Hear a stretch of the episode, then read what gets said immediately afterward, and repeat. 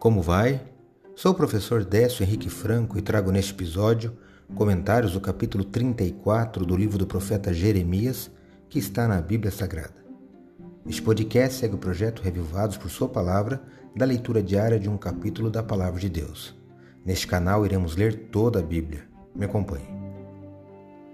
O ministério profético de Jeremias ocorreu durante os últimos 40 anos da existência de Judá como um reino levando as mensagens de Deus a cinco reis até a queda de Jerusalém para a Babilônia. A mensagem principal do livro é que a paz e o bem-estar verdadeiros só podem ser encontrados em um relacionamento de aliança com Deus. O livro de Jeremias é rico em imagens, encenações e atos proféticos que ilustram o relacionamento entre Deus e seu povo. Não deixe de conhecer um pouco mais sobre Jeremias um grande profeta do Antigo Testamento. No capítulo 34, Jeremias profetiza o cativeiro de Zedequias e da cidade. No verso 8, os príncipes e o povo despedem seus servos, mas, contrariando a aliança com Deus, eles os retomam como servos, como escravos. Por causa da desobediência deles, Jeremias os entrega nas mãos dos inimigos. Eu destaco aqui os versículos 4 e 5 que leio na Bíblia Nova Almeida Atualizada. Está assim. No entanto, ouça a palavra do Senhor, ó Zedequias, rei de Judá.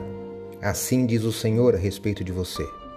Você não morrerá à espada, mas morrerá em paz. Queimarão perfumes em sua honra, como queimaram em honra aos seus pais, os reis que o precederam. E eles o prantearão, dizendo: Ai, Senhor, Pois eu sou quem está dizendo isto, diz o Senhor. Jeremias 34, versos 4 e 5.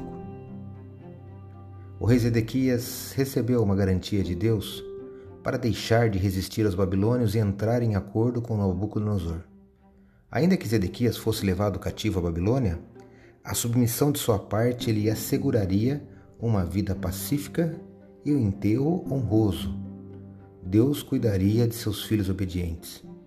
E ele faz isso até hoje, creia nisso. Acredito que a palavra de Deus é uma lâmpada que ilumina nossos passos e luz que clareia nosso caminho. Portanto, leia hoje em sua Bíblia Jeremias capítulo 34, reflita nesse texto e que seu caminho seja iluminado por Deus. Um abraço e até amanhã.